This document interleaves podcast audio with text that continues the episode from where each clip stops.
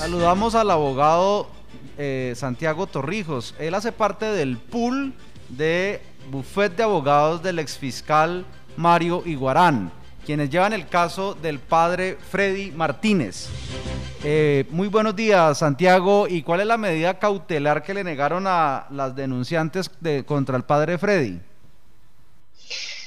Muy buen día, Juan Pablo, y buen día para todos los oyentes, sobre todo yo siendo parte de esta gran familia del Tolima, teniendo familia allí y sabiendo que esta emisora es un orgullo para todos. Juan Pablo, en efecto, le negaron a la representante de víctimas eh, o a la representante de lo que se cree hasta el momento, son las víctimas en el proceso, eh, unas medidas cautelares de índole económica. Ella eh, quería acceder justamente a todos los bienes que según ella estaban en cabeza del padre Freddy. Y fíjese usted, Juan Pablo, algo muy interesante. Dentro de las pretensiones que ella eh, pone de presente en esa audiencia, ella primero se le olvida acreditar algo esencial, y es que los bienes que pueden ser objeto de medidas cautelares, y recordemos Juan Pablo, son esas medidas que permiten que estos bienes estén disponibles hasta el final del proceso para que las víctimas puedan verse resarcidas con esos bienes ella se le olvida que esos bienes deben ser como requisito esencial de propiedad del imputado o acusado, en este caso del padre Freddy Martínez. Y ella ni siquiera observa ese requisito y, digamos, desproporcionadamente eh, sujeta a esas medidas cautelares que pretende una cantidad de bienes que no son ni siquiera del padre Freddy. Imagínese usted esa, digamos, esa falta de previsión jurídica. Y al mismo tiempo no acredita los requisitos legales que están en el Código General del Proceso y en el Código de Procedimiento Penal para ejercer este tipo de medidas.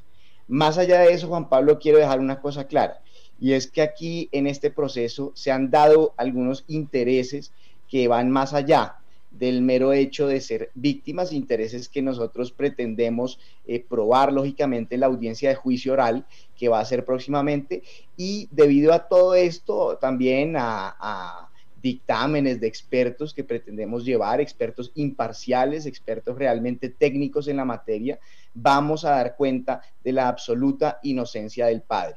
Cuando me refiero a intereses, no me refiero a cosas necesariamente ocultas, me refiero simplemente a que pueda haber enemistades, puede haber eh, otro tipo, digamos, de, de circunstancias que lleven a estas personas a declarar en contra del padre justamente si lo que nos interesa es encontrar la verdad, debemos entender el panorama completo y eso es lo que pretendemos, Juan Pablo. Doctor Santiago, en el entendido eh, que hay varias víctimas que señalan al padre de haber ejecutado estas eh, presuntas, supuestas actuaciones sexuales en su contra, eh, ¿cuántas de ellas estaban solicitando esas medidas cautelares a propósito de los bienes que podría o no tener el padre? Justamente por intermedio de una misma apoderada, es una misma abogada que asume el rol de representante de las tres víctimas eh, y eh, por lo tanto lo que ella pretende es justamente que esas medidas cautelares eh, pues prosperen. Sin embargo, eso no ocurrió y no ocurrió y ya la decisión está en firme. ¿Por qué está en firme? Fíjese por qué. Porque ella ni siquiera apela a la decisión. Entonces ella se da cuenta en ese sentido de que hay algunas fallas y por lo tanto ni siquiera acude a esa segunda instancia, sino que lo que hace es quedarse hasta ahí. Doctor Santiago, en ese orden de ideas y pues eh, una vez se cumpla toda la etapa procesal y se logre, eh, como ustedes lo pretenden, demostrar la inocencia del padre Freddy, eh, ¿han ya pensado, analizado en actuar precisamente en contra de estas señoritas, de las acusadas, por el daño al buen nombre, por tal vez una falsa denuncia? ¿qué, ¿Qué se ha planteado sobre este tema? Claro que sí, totalmente. Sobre todo porque aquí en Colombia estamos acostumbrados a prejuzgar las personas y eso es muy grave porque fíjese que por el hecho de que el padre Freddy en este momento esté privado de la libertad, se asume que el padre Freddy es culpable, cuando es todo lo contrario, el proceso aún no ha llegado a su fin, en Colombia existe la presunción de inocencia, no podemos someter a alguien a un juzgamiento en la palestra pública antes de comprobar por medio de todas las pruebas y los medios necesarios que esa persona es culpable. Por lo tanto, si esa persona demostramos nosotros con un esfuerzo jurídico que es inocente, como lógicamente es, eh, se tomarán todas las acciones, absolutamente todas. Las acciones judiciales, legales, incluso patrimoniales en contra de las personas que estén afectando el buen nombre y la honra, que a propósito son derechos constitucionales. Nuestra Corte Constitucional lo ha dicho en varias sentencias desde el 91 hasta la fecha y por lo tanto merecen toda la protección y el respeto. Eh, uno no puede, digamos, ligeramente, ligeramente y sin las evidencias necesarias, eh, tratar de incoar pretensiones. Y eso es lo que vimos con el tema de las medidas cautelares. Si uno no acredita todos los requisitos que están en la ley, en la norma penal, en la norma civil, lógicamente las, las pretensiones no van a poder concretarse. Y asimismo, si en el juicio oral no logra derrumbarse la presunción de inocencia, nosotros tendremos no solamente el derecho, sino el deber legal de proteger el buen nombre del padre Freddy y estamos seguros que así será, porque sabemos del talante del padre Freddy, sabemos de la comunidad que él ha construido en Ibagué durante años con esfuerzo, con tesón y representando lógicamente la Iglesia Católica, cosa que también se vio afectada. El padre Freddy fue suspendido de sus funciones y eso es gravísimo gravísimo porque es como si, si a alguno de nosotros nos suspendieran de la profesión, de la vida diaria y de la labor que hacemos por la comunidad y eso, pues digamos, no va a tomarse a la ligera al final del proceso. Hoy en el miércoles de ceniza, cuando el padre también celebraba esta o conmemoraba esta importante fecha para la Iglesia Católica en Villarrestrepo, eh, yo quiero preguntarle, doctor Santiago Torrijos, ¿qué tan cierta es la versión de que las denuncias tardías de estas jóvenes podría tener algo que ver con una vendetta de parte de una señora a la cual el padre eh, le quitó la, la, patria potestad contra un hijo que no cuidaba y que todo nace a raíz de, de una vendetta.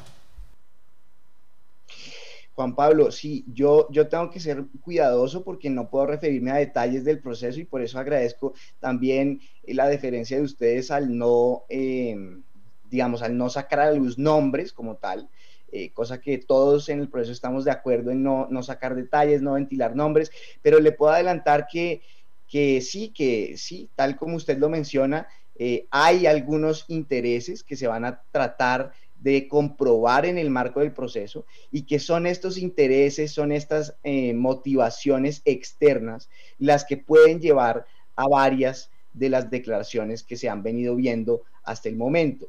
Y es que también recordemos que eh, en varios medios en Ibagué y en el país han salido incluso capítulos de estos eh, episodios como si esto se tratara de, una historia, de una novela, ¿me entiende? Eh, es decir, el afán de protagonismo es evidente y eso también se demostrará por parte de nuestros expertos. Santiago, y finalmente, ¿Cómo se encuentra el padre Freddy? Todavía está en las instalaciones de la cárcel de Picaleña. Eh, él es una persona que, más allá del proceso judicial que está afrontando, pues goza del aprecio, como usted lo decía, de muchísimas personas por sus dotes de sanación, por todo lo que eh, generó en su recorrido como sacerdote. Eh, ¿Cómo se encuentra hoy? ¿Qué nos puede contar de él? ¿En, dónde lo tienen? ¿Qué, sabe de él? Claro, él está en la cárcel de Picaleña justamente. está en buenas condiciones de salud, mentales él eh, dice que lo ha tomado como una oportunidad, digamos, de crecimiento espiritual, como se hace en un retiro de la iglesia, él ha tratado de verlo como un momento de recogimiento, un momento de reflexión. Eh, se sabe, lógicamente, que estas cosas pueden pasar en la vida. Nadie, nadie está eximido de señalamientos eh, en su contra. Y por lo tanto, lo que sabe el padre ahora es que él tiene que velar por sí mismo, pero a la vez por su comunidad. Entonces, lógicamente, en ese sentido, el Padre está bien, está lúcido. Cuando hemos ido a visitarlo, nos da la bendición. Nosotros todos que somos católicos y creyentes, eh, pues nos sentimos honrados, eh, nos sentimos felices de poder estar representándolo y estamos seguros que saldrá adelante, que podrá volver a sus misas, que podrán verlo nuevamente el miércoles de ceniza, en Navidad, en Año Nuevo, como siempre, eh, en sus parroquias y, y lógicamente ese es el objetivo de todos, porque, porque ante todo queremos que la verdad salga a la luz y yo estoy seguro que ustedes podrán verlo también en la medida en que el proceso nos deje compartir cosas ya al final. Eh, y lo mismo con la medida de aseguramiento que estamos tratando de tumbar y que estamos seguros de la imparcialidad eh, judicial en Colombia, a pesar de toda la presión que pueda haber, eh, estamos seguros que eso va a prevalecer al final y estamos seguros que podremos estar celebrando juntamente con el Padre muy pronto. Doctor Santiago Torrijos, abogado del bufet del doctor Mario Iguarán, en defensa del padre Freddy Martínez, muchas gracias por estar con nosotros hoy en el Día de la Ceniza en todo el mundo católico. Muy amable.